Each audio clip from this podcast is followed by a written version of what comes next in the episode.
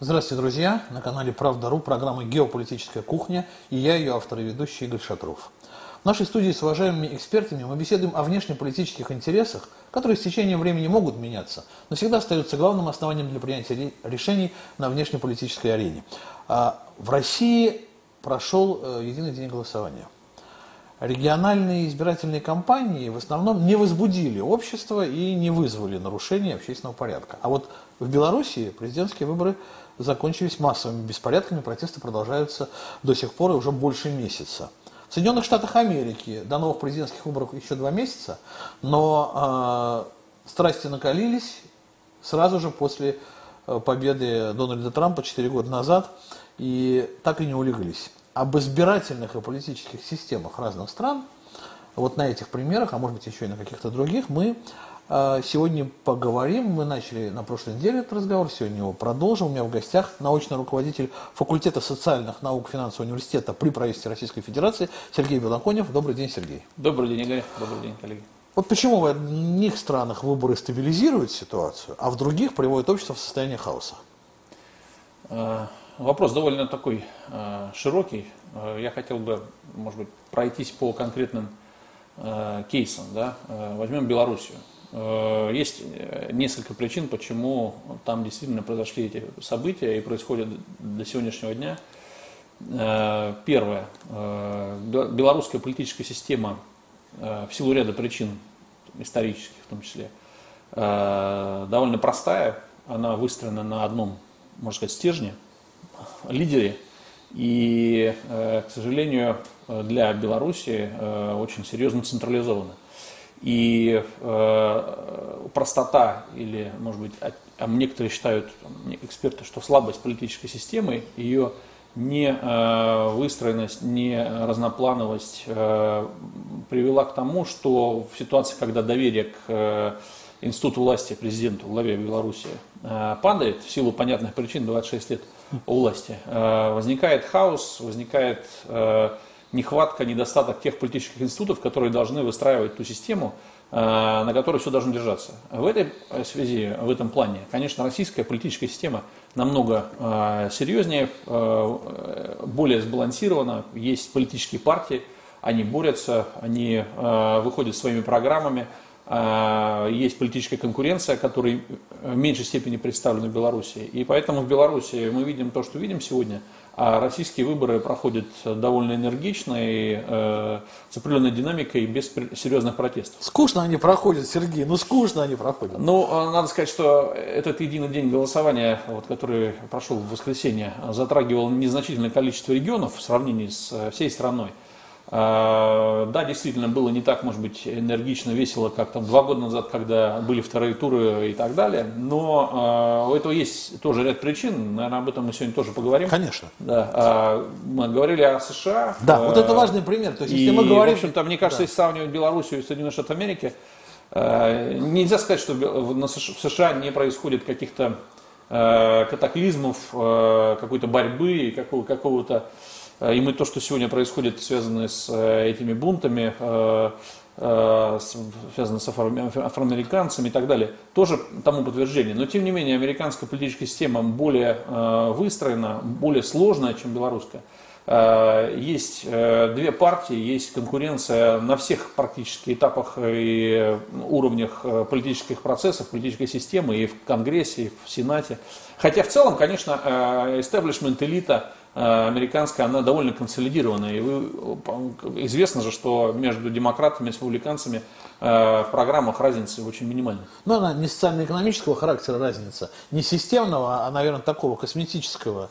Ну, ЛГБТ... Стилистически, знаю, я бы сказал. Да, ЛГБТ, да. там, может быть, я не знаю. Там, Стилистически, а, да. да. и так далее. Вот. Но это, кстати, важно, наверное. Может быть, это теперь содержание современной политики. Ведь а, почему... А, опасаются всех этих бунтов или там волнений в Беларуси. Речь идет о свержении строя, о смене какого-то курса. А в Соединенных Штатах все-таки никто ведь не думает о смене курса, а, который, ну не знаю, страну развернет на 180 градусов, да? Все-таки а, я, может быть, не являюсь каким-то э, сторонником конспирологии и прочее, но надо, э, вот если провести анализ, мы увидим, что белорусские выборы, в отличие от американских, они не являются выборами только белорусов, про Белоруссию.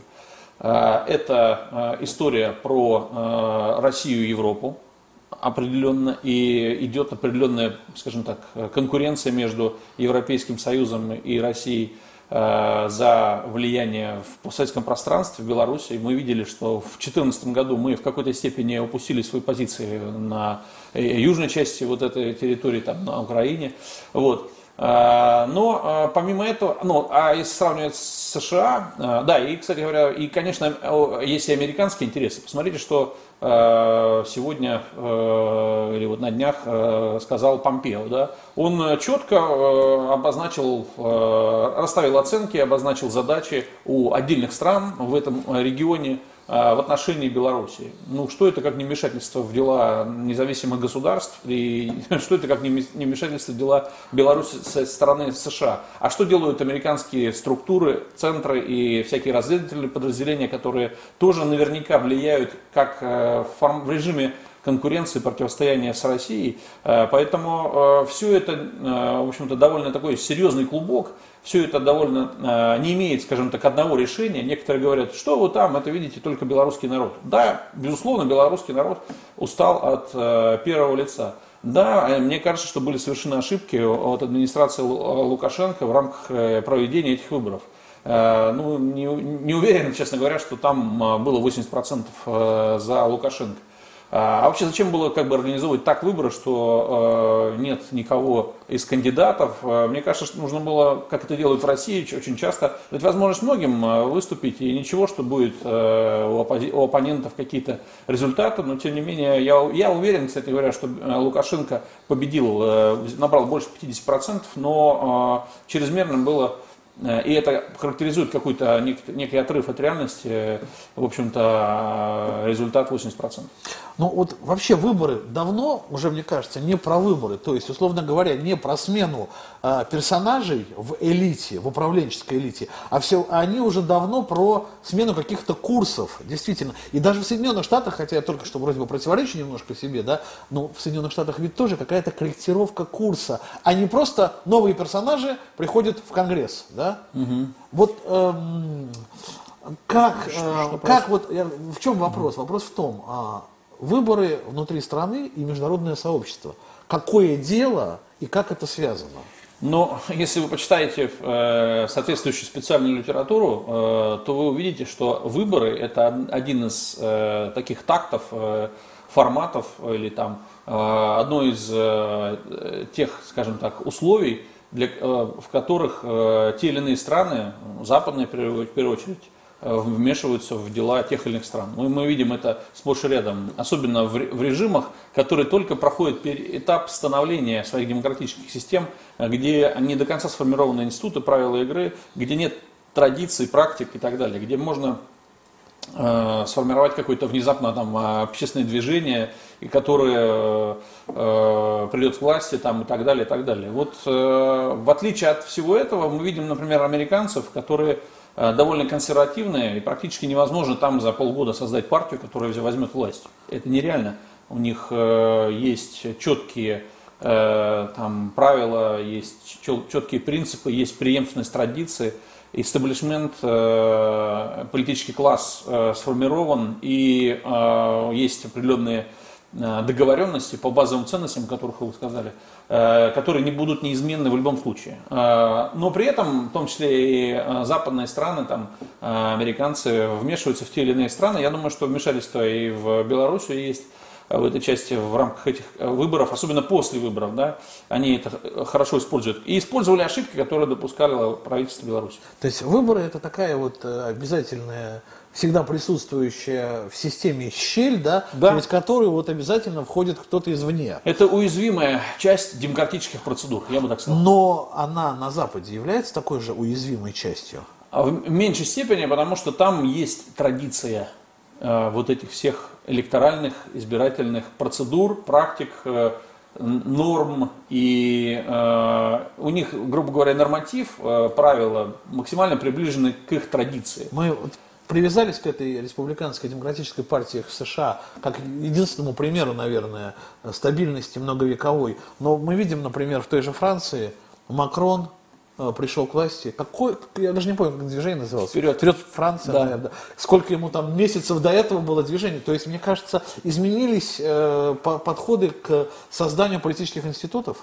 И Здесь еще накладывается какой момент, и, кстати говоря, заметно в Беларуси и в э, так называемых цветных революциях, которые э, прокатились за последние 10 лет, там, 15 лет, э, это накладывается на технологические э, различные, скажем так, новые эпохи, э, когда идет смена поколений, когда идет смена э, технологий коммуникаций. Ну, простой пример, да, Э, те самые цветные революции, э, э, вот арабской весны, так называемой, они были связаны с активным э, приходом в обиход, в использование всех этих мессенджеров, э, Фейсбука и прочих других Ну да, Телеграм. быстрых Ну, тогда еще не было Телеграма, Телеграм-канал Твиттер, позже, да, Твиттер Твиттер и так да. далее. А мы сейчас видим Беларусь, там телеграм-канал Next, хотя интересно, да, что телеграм изобрели в России, как бы, но э, он используется по сути, скажем так, на, в рамках антироссийских проектов.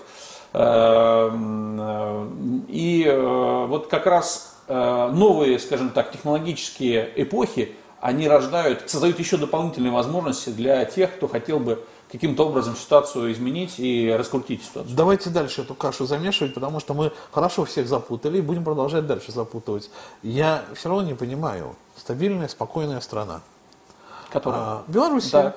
А, технологии, да там айтишники белорусские, ну, в общем-то, известно во всем мире, у них есть возможности, они работают практически там, чуть ли не без налогов, что надо И, вообще. и во многом благодаря батьке Лукашенко они Да. там, э, со- А- созданы э, Поч- и создан этот режим и так далее. Почему? Почему они его хотят свергнуть? Ну, кстати, по программистам я не знаю, насколько они политизированы. Э, Если бы они были политизированы, они бы активно там мелькали в, в рядах вот этих всех э, там, э, полити- политических активистов. А, по-моему, их там особо нет. Они все-таки про деньги и про технологии. Я думаю, что они первые понимают, к чему это приведет. И, к сожалению, ну, они так все меньше всего пострадают. Они просто в какой-то момент испарятся из страны, э, переедут э, или в Россию, Калининградскую область, или дальше на, на заграницу.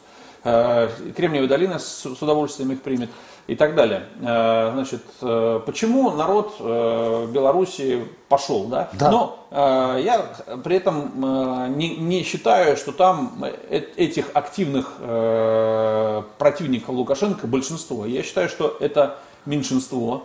Да, но оно активное меньшинство. Ну, об этом уже все теоретики и технологии разработаны на э, использовании активного меньшинства, на раскачке ситуации и так далее, на формировании этого протеста. Э, начиная от Джина Шарпа, там, э, который опирался тоже на Нейль Нойман и другие работы, все это прописано, известно. Мы студентам показываем, как это работает, как это используется. Вот. Почему? Ну, конечно, во-первых, есть недоверие или усталость, скажем так, да, скорее, усталость от действующего лица, да, от руководителя страны, э, 26 лет, многовато. Сам он, кстати говоря, он тоже это признал. Странно, что признал это позже.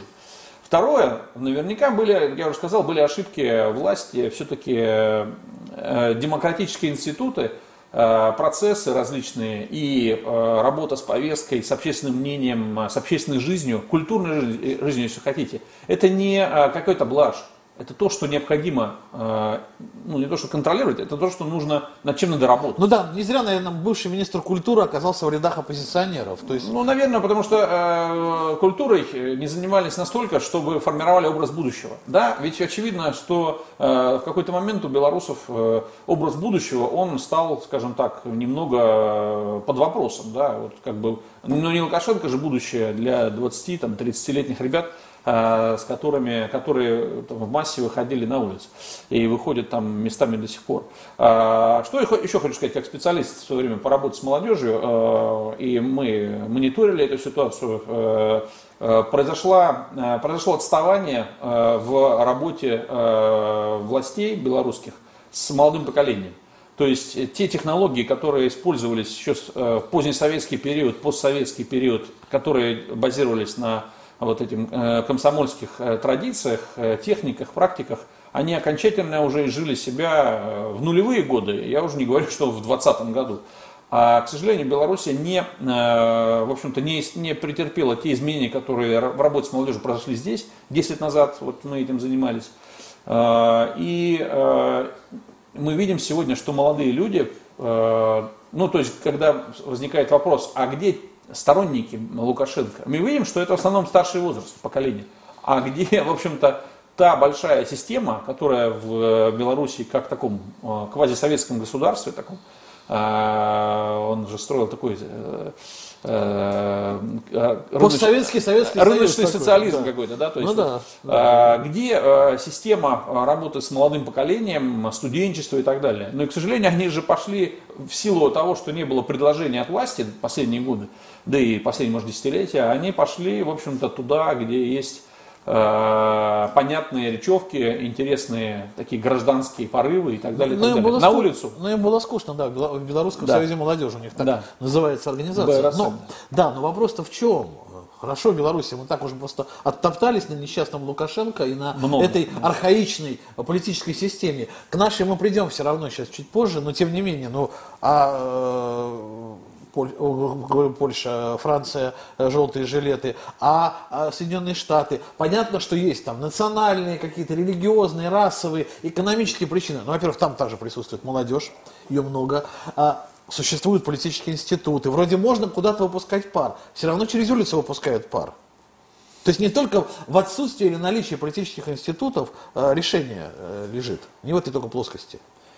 Ну, а Франция с э, жилетами и США, э, мне кажется, и та, и, и другая как бы э, протестная активность, это были методы формирования повестки в этих странах накануне политических процессов, политических событий или в отношении э, э, тех или иных политических игроков. В, в США 4 года это накануне, ну и во Франции это США самое. через несколько месяцев выборы президента. Но 4 года это накануне длилось 4 года. Все 4 года там Нет, но обострение это было вот сейчас. Обострение сейчас. Обострение да, сейчас. И причем синхронизировано очень четко. Они задали повестку э, предстоящих выборов президента.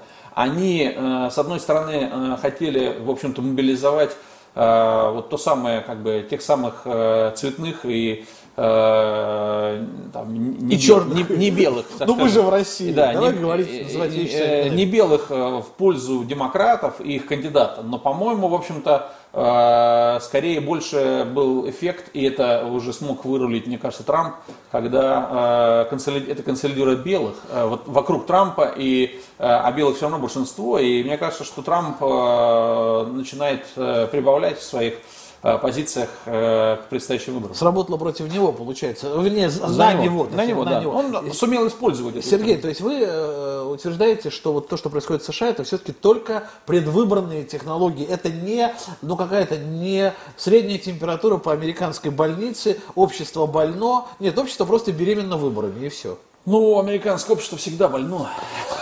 Там много, как известно, противоречий. Об этом писали еще коммунистические, советские классики. И э, э, противоречия эти как раз э, и э, реакция политической системы на эти противоречия, формирование новых, э, на эти вызовы, от, поиск ответов и их нахождение, это и есть сила американской системы.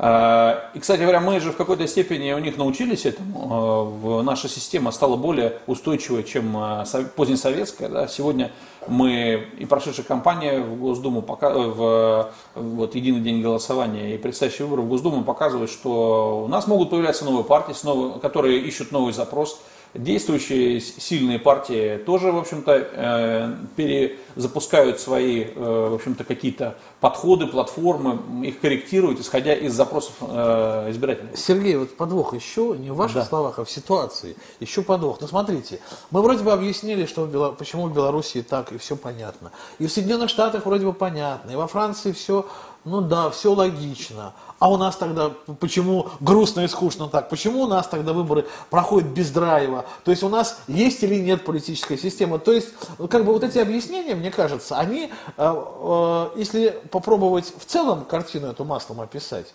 ну, ну не будет той логики. Вот вы попробуйте эту же логику к России применить. Э, что касается России, значит, безусловно, российская политическая система намного стабильнее, устойчивее, чем Беларусь. Ну, именно, чем Беларусь не буду спорить. Именно, да. и не потому, что а, Путин лучше Лукашенко. а более эффективный менеджер, более мудрый и так далее, а потому что система институтов, партийная система, она более разнообразна. Она лучше а, вбирает в себя настроение, различные интересы и так далее. Вот э, вспомните, пару лет назад э, были выборы вот в рамках единого дня голосования и ломали голову. А как же, в общем-то, э, та, та самая история с пенсионной реформой, Здесь попытались не системщики типа Навального там что-то как-то пробраться вот в эту лазейку. Но мы увидели, что э, действующие, прежде всего, парламентские партии смогли э, пере, скажем так, э, ориентироваться, они смогли мобилизовать и э, привлечь на свою сторону тех или иных э, избирателей. И, в общем-то, э, таким образом, э, как раз укреплением э, позиций КПРФ, э, ЛДПР, эта система смогла, в общем-то, перенастроиться. Значит, э, что показали эти выборы? Действительно, то же самое. Ну, а, во-первых, мы видели, что, я не согласен с тем, что не было какой-то активности. Мы видели, что весь июль э, и до сих пор, кстати говоря, и август в одном отдельном субъекте Российской Федерации происходят политические катаклизмы, ну, политический протест. Да, Хабаровский, я там был, кстати говоря, я наблюдал за ситуацией. Мы э, в рамках нашего финансового университета проводим Э, при поддержке Российского фонда исследований, э, исследования, и мы э, в этом году изучали Дальний Восток, те настроения, которые там существуют, есть сложности, и заметьте, кстати говоря, и до ареста Фургала, и все, все это время серьезная политическая сила партии ЛДПР очень эффективно, эффективно использовала эти настроения в свою Э, поддержку. До чего это дошло, я, к сожалению, для э, партии власти могу сказать. Сегодня в Хабаровском крае, это я могу констатировать, там месяц назад так было, может быть что-то уже меняется, но тем не менее. Э, в Хабаровском крае практически невозможно политику из «Единой России» добиться успеха, да, там, выиграть выборы в какой-то более-менее серьезный уровень и так далее. И эта проблема, кстати, не, хабаровчан, не хабаровчан, не только хабаровчан, это проблема партии власти – Э, той же Единой России здесь, э, которая должна пересмотреть, должна э, все-таки ответить на вопрос, если Единая Россия, то Хабаровский край тоже же часть Единой России. И поэтому надо усилить свою работу там. Пока этого не наблюдается, всего лишь два депутата в законодательном собрании из, по-моему, там 40 единоросса, такого нет нигде. И те 11%, которые набрала Единая Россия в прошлом году там, на выборах, э, это тоже критическая ситуация. Поэтому, э, но есть ЛДПР, смотрите. Э, сегодня пытается активизироваться там э, коммунистическая партия. Я знаю, я понимаю, что новые партии, которые сегодня есть, они тоже будут, будут стремиться голоса избирателей и их поддержку привлечь для того, чтобы таким образом, в общем-то, добиться своих политических очков, там, интересов и так далее. Э, прошедшие выборы еще, да, помимо э, вот этой ситуации, прошедшие выборы показали, что есть запрос в нашей стране на новые силы, новые лица. И сегодня многие говорят о том, что чего не было там год-два назад, что политические силы, такие как вот, новая партия «Новые, новые люди», люди Э, отчасти за правду, э, экологическая альтернатива. Зеленая альтернатива. Да, зеленая альтернатива, э, значит, еще партия пенсионеров. Новые партии, скажем так, ворвались сегодня в повестку федеральной кампании по выборам в Государственную Думу. Сегодня все перечисленные партии имеют гипотетические шансы набрать 5% через год. Грубо говоря, год назад еще о них никто не знал. Э, некоторых из них даже не было. Э, они чувствуют запрос, кстати говоря, они поджимают, если так можно выразиться, те э, большие партии, которые тяжело ориентируются, реагируют на новые вызовы и раздвигают их, как бы, их поляну, да, где они пытались находиться, и захватывают те или иные электоральные ниши. Но захватить электоральные ниши это довольно просто, а, грубо говоря, надо же суметь с ними работать постоянно одна из тех сложностей, которые есть у Единой России. Это та сложность, которая есть всегда у э, первого бегущего, едущего там, и так далее. Он всегда э, не видит, что делают за, за ним, э, он, ему сложно, ему не, он ни, ни, ни за кем не гонится, условно говоря, ни с кем не, ни, ни за кем не стремится, условно говоря. Ему нужно быть, соизмерять себя с самим собой, там, не знаю, с обстоятельствами, ему сложнее. А, и поэтому, кстати говоря, вот э, ряд партий сегодня, э, неожиданно для меня, кстати говоря, я думал, что э, у них это не очень получится, но неожиданно для меня сегодня ряд партий еще вскочили в уходящий вагон того поезда, который называется Госдума 2021 года, и несколько партий могут стать той пятой партией, я думаю, что больше не будет, но той еще одной пятой партией, которая войдет парламент в 2021 году. Просто вот э, в России происходит это так. Где-то, как в Соединенных Штатах, там двухпартийная, ну по факту, система, хотя там много есть маленьких еще, да, партий, да, но они настолько, настолько малы, да, что не представляют никакого веса. А, получается, нет универсальной модели какой-то, как должна демократия быть устроена, нет, какая конечно. должна быть политическая конкуренция, сколько должно быть э, представлено политических сил. Модели нет, и, в общем-то, есть куча факторов, которые в широком смысле можно назвать социокультурными, э, которые предопределяют ту или иную э, политическую систему, которая возможна для той или иной страны. И поскольку страны разные, да, то есть нет двух раз, одинаковых стран. Страны разные, есть разные политические модели, системы, э, демократические системы, поэтому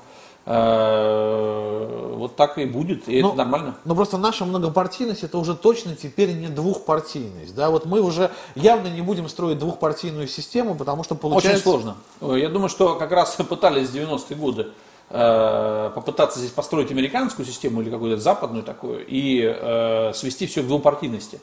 Но поскольку это идет сверху и это делает Э, скажем так, государственная такая машина, которая не может в режиме реального времени чувствовать запрос и меняющий запрос населения, особенно проблемы, да, э, и особенно решать эти, ну, эти проблемы то э, тогда это все провалилось, когда КПРФ, в общем-то, чуть ли не и ЛДПР потом не обрушила ту эту двупартийность, которую выстраивали сверху. Не получится. Да и не нужно. В Германии нет двупартийной системы, и они себя спокойно чувствуют, и там есть коалиционность. Придем ли мы к коалиционности, другой вопрос, но пока есть Единая Россия в таком э, доминировании, какое это есть сегодня, э, коалиционность не, не имеет смысла. А вопрос в том, что э устойчивость системы, она все-таки от чего зависит?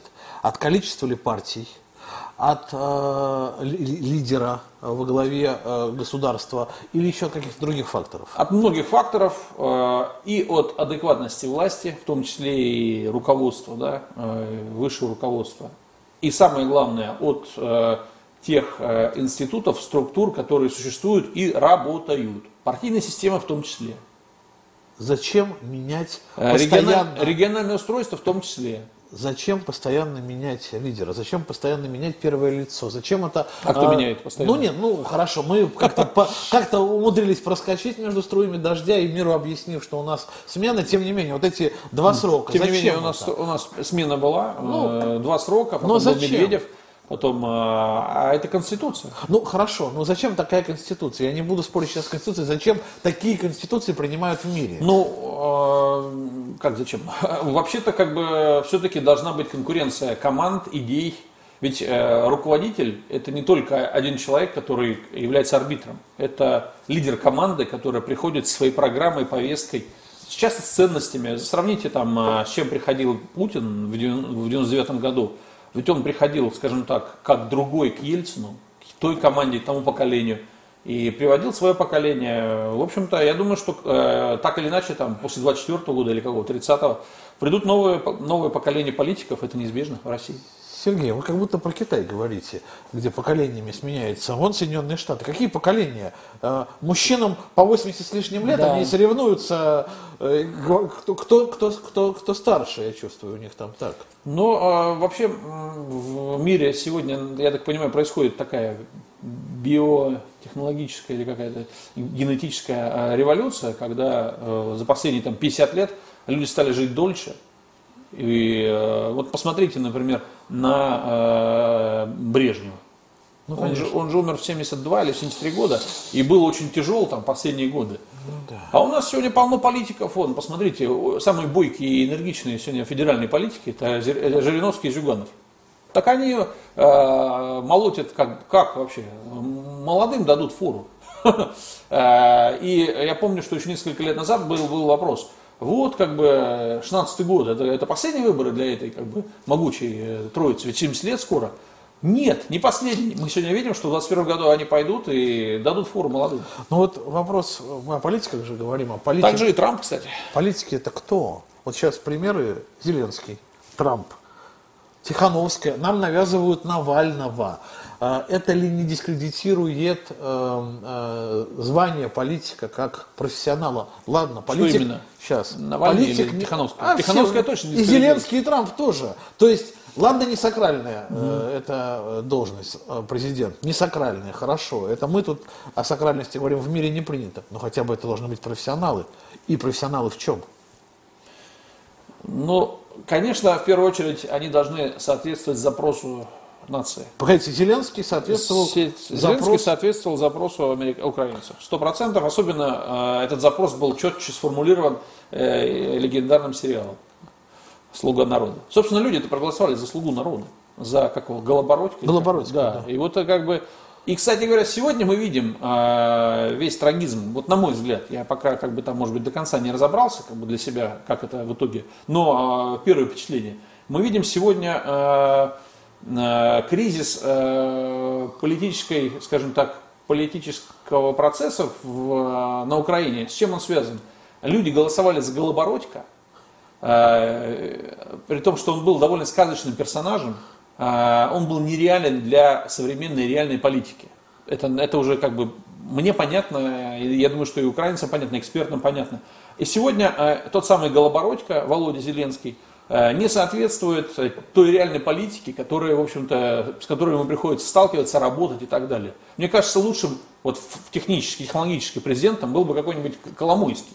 Э, как тот самый как бы, человек из, э, из цеха горнила политической системы, власти, со всеми их там э, движниками, договорниками и прочими вещами.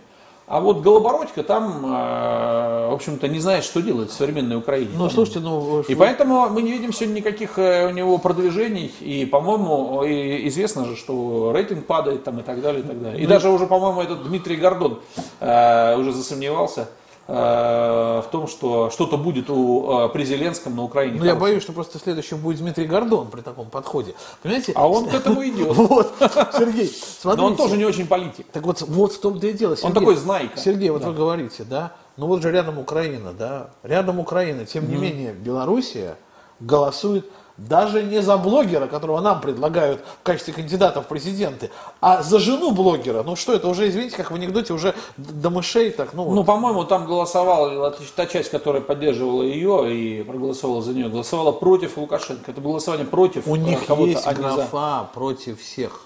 Не, не важно. У них есть графа против всех, голосуйте против всех. Ну, плохо, значит, отработали технологии. Понимаете, это удивительная история, конечно. То есть, неужели пример Украины не является примером? Она, конечно, совсем не политик. И я думаю, что а, сегодня, ну так вот, гипотетически, самым большим наказанием для Беларуси, хотя некоторые мне там в социальных сетях пишут, что кто угодно, только не, не Лукашенко, типа, может стать э, президентом. Ребята, ну, я как бы позанимался политикой и понимаю, как она устроена, как все это работает ну не может э, какая-нибудь там домохозяйка, да, там, то есть история про кухарку, управляющую государством, она нереальная. Э, ну и там она, же ведь тоже не про кухарку речь была да, в тексте, да, в -то а про то, что да. учить надо эту кухарку. Конечно. Вообще, да. Э, кухарка может, наверное, обученная, управлять государством такой стране, как США, наверное, не то, недолго. Но тогда, когда вся система работает без нее. Что происходит, кстати говоря, в Германии, мы видим. А, там меняется правительство, только верхние э, персонажи, министры, например. Все замы, кабинеты, структуры, э, бюрократический класс остаются на месте при любых э, раскладах. Ну, тот самый Deep State, да, Да, тот самый Deep State, те самые а, механика, тот самый машинный цех, только сумасшедший, придя на корабль, вырвет все движки, как бы, работающего двигателя – и э, подумать, а что дальше делать, на веслах грести или какой-то турбовинтовой поставить, который, которого нет только в проекте и так далее. Вот, грубо говоря, э, история про то, что Тихановскую вдруг сделать э, президентом Беларуси, я думаю, что это была такая же история, тот же коллапс, который был в Советском Союзе, в Российской Федерации в 92-93 году, когда пришли все эти друзья типа Гайдара, теоретики, и начали как бы подстраивать огромную страну с огромной экономикой, разноплановой, большим сектором э, ВПК, э, армии и так далее, подстраивать под другой тип э, хозяйственной экономики. Это тот путь, которым не пошли китайцы и правильно сделали. Сегодня они выросли в три раза или в четыре с тех времен, или в десять, а мы упали в несколько раз. Но вопрос в том, что политики должны быть все-таки профессиональными, получается. Вот опять, да, вот, вот, да. То есть, а что, а что это такое, профессиональный политик? Ну, смотря какие политики. Все-таки как бы вот премьер-министр, это же э, не профессиональный политик, это, э, скажем так, администратор. Но ну, поли, поли, политический. Но Конечно, вот он точно должен быть э, профессиональным. Люди где-нибудь в администрации президента, которые работают с мягкими материями, да, там, настроениями, смыслами. мнением, смыслом и так далее. Ну там нет смысла быть как бы э, пропагандистом. Ну, или, трибуном. Да, да, или, или наоборот, как бы этим бюрократом. Там не совсем должны быть бюрократы, там должны быть скорее э, люди, понимающие процессы сложные и умеющие их организовать. Вот и все. То есть просто что получается, когда вот я говорил, что все про какие-то революции, а не про эм, э, движение вперед, э, когда сейчас приходят к власти э, во многих странах новые люди, они действительно вот этот deep state разрушают везде. Вот это по всему миру происходит. Они приходят, эти но команды только, сносят. Но, но только не в западных странах. Но только не в западных странах. Там есть определенная традиция и ограничения на этот счет. В Германии, я повторюсь, такого нет. Придет новое правительство, Э, из состава э, депутатов-политиков станут министры, потом, э, но аппарат весь так или иначе останется тот же. Ну и, кстати говоря, мы тоже сделали шаг в этом направлении. Новая конституция говорит о том, что Госдума будет больше плотнее работать с правительством, в том числе и будет голосование за каждого министра. Посмотрим, как это будет. То есть, ну, мир несовершенен, это уже понятно. Наша система тоже несовершенна, э, бесспорно, но в нашей системе э, нынешней ситуации у нас может быть, может стать блогер президентом? Блогер? Ну, смотря какой. Я думаю, что э, какой блогер? Дмитрий Анатольевич Медведев является блогером? Ну, наверное, все-таки нет, потому что он уже все-таки политик. Он все-таки он Тем более сейчас зам руководителя Совбеза, да, и да. в этой позиции сложно быть блогером. Вот Дмитрий Анатольевич Медведев, мне кажется, может стать президентом. А обычный блогер э, вряд ли. Ну, я к тому ведь... Все-таки что... за ним должны быть серьезные ресурсы, за блогером. За Медведевым есть партия правящая. Всегда должны быть ресурсы. Ресурсы, повестка, поддержка людей. И э, иногда блогеры, как в Беларуси, да, там, э, стремятся к власти. Э, прежде всего почему? Потому что пустое пространство там. Ну нет батьки, а все остальное пустое пространство. Там, а батька дискредитирован, остальное пустое пространство. У нас пустого пространства нет. У нас есть Жириновские свои команды. Смотрите, они легко э, приходят к власти в регионах и им управляют. И ничего страшного, там проблем не, не происходит. Э, посмотрите, Дегтярев два месяца э, смог из депутата превратиться в довольно активного э, губернатора, который уже объехал весь край. Вот я смотрел вчера, а посмотрите, представьте, Хабаровский край, его весь объедет за 50 дней. Нет, он посетил все э, районы, э, знает лучше, чем предыдущие э, руководители, фургалы и прочие Э, проблемы э, региона и будет их решать. А он вырос в э, ЛДПР, в ЛДПР есть такие люди. Коммунисты тоже, посмотрите, Клычков в Орле вполне себе эффективно работает. Я думаю, что наблюдаю за регионом, есть динамика позитивная в развитии. Поэтому у нас сложная ситуация, система политическая, и есть различные центры кадровые, политические, которые, в общем-то, Э, делают более устойчивую политическую систему России. Но мы пришли к выводу, что ничего универсальных моделей нет, также пришли к выводу о том, что сравнивать тоже, наверное, некорректно различные не, государства. Но тем не менее, тем не менее, а если э, в России э, политические волнения по какому-то поводу связанному, ну, например, с теми же выборами, да, э, начнутся, они будут больше похожи на Белоруссию, Соединенные Штаты или Францию. Выборами какими? Ну, например, президентскими выборами. Ну, до президентских выборов еще далеко. Хорошо, выборы в Госдуму. В Госдуму? Э, в Госдуму могут начаться выборы, э, волнения только, как я вижу, пока одну э, проблему. Мы перешли в рамках этого единого дня голосования на новую трехдневную как, систему голосования, да, когда мы три дня можем голосовать, и есть определенные плюсы. У этой системы. То, что э, сегодня больше люди могут прийти дольше. Не заметил, на, кстати. На избирательный участок. Сергей, извините, я вот этого не заметил. Кто-то эту сказку рассказывает, что это дало... м- Может быть. Ну как, явка-то типа больше стала, но... На такой э, незначительный но, процент, что но, дня но, э, вот здесь есть определенное сомнение. Да? Сомнение у экспертного сообщества. Я думаю, что скоро оно перекинется на основную массу населения и политический класс. А Сомнение заключается в том, что сегодня, э, в общем-то, есть вопросы к легитимности и к честности, прозрачности вот этой э, новой нового формата выборов.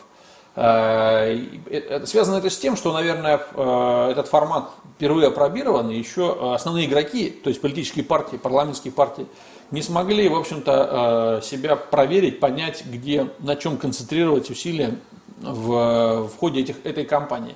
Надежда есть, что к следующей кампании э, политические силы наконец-то, а, к чему их давно призывала власть, э, смогут дойти до каждого муниципалитета, ячейки, первички создать повсеместно и проконтролировать, более активно участвовать в политических процессах в глубинке, во всех регионах и так далее. А Пока, в общем-то, есть сомнение, что если так же, как и в этом году, это произойдет, то э, ряд э, избирателей и политических сил будут почувствуют себя, э, в общем-то, не представленными или, скажем так, э, обделенными в рамках выборов в Госдуму. И тогда может быть определенный протест. Но я думаю, он будет незначительный. Ну, просто действительно, это, конечно, ну, новация, да, и ну, какая-то такая сомнительная. Пока объясняем... Есть вопросы. Да, по- пока я понимаю, что она объясняется И правильно сделали, что э, впервые это от- отыграли на вот, э, э, выборах, которые были самые небольшие. Все-таки в этом году не так много компаний было. Ну да, хотя в регионах вроде бы много, но там были не, крупные компании. Да. Сергей, ну смотрите, вот мы уже вроде бы ответили на вопрос, почему надо менять там первых лиц. Мы вроде бы даже разобрались в этих различных политических системах. Такие такие могут быть. А вот в избирателях хочется разобраться. Вот мы В избирателях? Да, смотрите, смотрите, Соединенные Штаты мы тоже в архаичности избирательной системы, по крайней мере, президентских выборов, постоянно упрекаем, что там есть выборщики. Понятно, история этих Да. выборщиков, понятно, что Есть никто, традиция никто не хотел, ну, в, в- в те годы, да, не доверяли этим простым ковбоям, да, и нужны были специально обученные люди. А разве что-то изменилось? Вот могут ли люди раз- разные по имущественному, социальному, образовательному статусу или цензу, как хотите, да, они вот договориться и выбрать э, достойного, устраивающего всех кандидата. Но это сейчас речь о чем? О том, что справедливо ли, что США? у нас все, нет, везде во всем справедливо ли, что у нас а, а, равные права у всех на выборах, что а, а, а, а, инженер, инженер и рабочий В выбирают. соответствии с э, главой 1 Конституции это справедливо. Это понятно. Ну давайте так, давайте пофантазируем. Пофантазировать, Да. если. э, Но я думаю, что э, можно было бы гипотетически э, под вопрос ставить чьи-то права, но мне кажется, что э, равные права для всех это достижение э, современного общества, и это нормально, это правильно. Другое дело, что если человек, там, не знаю, налоги не платит, там, или там, ну, это правда и есть, там, если человек э, э, Не платит судим, налоги? то он, Ну да. по-моему, лишается прав там и так далее. Нет, нет, если он судим, то не решается, он, А, в, тюрьме, он в тюрьме, в тюрьме не решает. может, да, да, да. Вот. Но э, я думаю, что ничего тут менять не надо. Мы как-то уже, по-моему, нашли консенсус в этой точке. Э, кого-то ограничивать сейчас от э, избирательного права.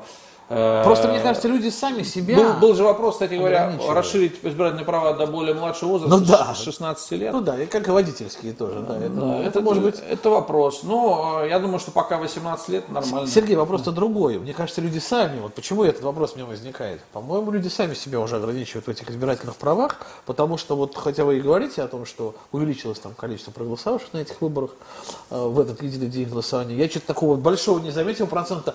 Я, на- значит, в одном округе э, в, в Крыму, например, 7% э, людей проголосовало. Где-то в каком-то муниципалитете, я только что вот прочитал новость, да, 6 человек проголосовало за депутата, и он стал депутатом. Ну что, ну 6 человек пришло, этого было достаточно для того, чтобы стать депутатом. Да?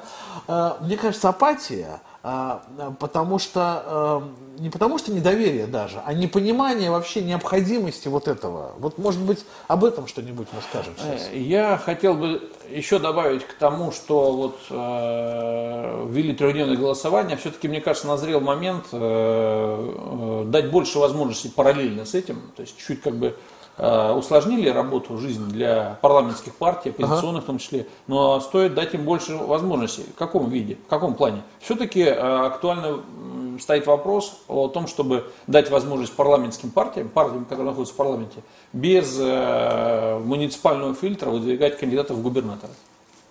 Если люди находятся в парламенте, если это парламентская партия, и за ней э, стоят избиратели по всей стране, они участвуют уже в принятии э, там, федеральных решений, то, пожалуйста, как бы странно, что они должны проходить муниципальный фильтр. Здесь, конечно, мне скажут, что тогда они перестанут работать внизу. Ну, для этого вроде бы муниципальный да, фильтр но, был придуман. А, это лукавство. Все-таки эм, не всегда это прямо, прямо связано. А потом, они же не только должны участвовать, да, они же должны побеждать, а там уже точно без а, активистов там, и без структур в низовых не, не обойдешься. Но, тем не менее, выдвижение очень важно – потому что мы, мы посмотрим, если на прошедшие избирательные кампании губернаторов, кандидатов в губернаторы на проход, э, в рамках проходящей кампании, мы увидим, что э, сегодня в половине, наверное, субъектов выборы прошли как раз вяло, скучно и так далее. Почему? А потому что конкурентов сильных не было. Не было, коммунистов вроде не пустили там в нескольких регионах даже, что неправильно. Как ну, они говорят, что не пустили. Вернемся на международную э, арену. Угу. Наверное, такой завершающий все-таки вопрос. Я думаю, что эту мы тему будем еще поднимать и дальше. Я буду, Сергей, вас приглашать. А вот сегодня завершающий вопрос. Все-таки выборы – это внутреннее дело? Вот мы уже об этом говорили как-то, но не пришли к какому-то резюме конкретному. Или это э, мы кому-то должны обязательно доказывать, вот как сейчас Белоруссия должна доказывать, что она выбрала президента – или это внутреннее дело государства? Как вообще? Безусловно, это внутреннее дело государства, особенно в контексте э, тех изменений в Конституции, которые у нас есть теперь, да, что внутренние законы э, стоят выше э, международных э, норм. Но э, все-таки мы сегодня э, живем и работаем в режиме мировой экономики, и вот как бы, если так говорить, это внутреннее дело или, или там международное, а экономика это внутреннее дело или международное? Теперь уже нельзя разделить. Экономику нельзя выделить, и э, российская экономика, ее потенциал, перспективы и так далее в, серьезно зависит от э, состояния взаимодействия с мировой экономикой. Поэтому, э, если мы хотим, чтобы наша экономика развивалась, мы должны быть понятны э, миру. Э, они должны видеть, что политические риски здесь невысокие, что здесь э, можно защитить свои инвестиции и так далее. А для этого нужно иметь Э, в общем-то, э, говорить, условно говоря, на одном общем языке мировом и говорить на нем. Ну, возможно, наша ошибка, что мы мало об этом говорим и демонстрируем свои успехи. Э, как я вижу, то, что мы сегодня обсуждали, и Лукашенко в какой-то степени заигрался внутри. Ему нужно было брать во внимание, как это будет выглядеть извне. Поэтому 80% конечно, это был перебор. Э, но э, я думаю, что Россия более устойчива, как я уже сказал, к внешним вызовам. Я надеюсь, что как раз наши политические процессы, они будут укреплять стабильность и улучшать экономические Э, показатели и экономическую динамику в России. А, а это у нас, для нас очень важно. Сегодня я как представитель финансового университета при правительстве вижу, что экономическое изменение и развитие в стране Э, не менее важен, чем политика. В общем, международное мнение придется все-таки учитывать, как бы нам не хотелось закрыться, да? Да, и работать с ним надо, не и просто раб... учитывать, надо и с ним работать. И работать с ним, поэтому Александру Григорьевичу не, пожела... не позавидуешь, ему все равно придется объясняться, придется объясняться и объяснять, что у него все нормально. Или ближе объединяться с, э, союз... в рамках союзного государства. Мы движемся в этом направлении, я понимаю так. Да. А, ну что ж, э, моим собеседником сегодня был Сергей Белохонин, спасибо, Сергей, за спасибо. участие в программе. Я Игорь Шатров, это э, программа «Геополитическая кухня» на канале «Правда.ру». Берегите себя и своих близких. До встречи.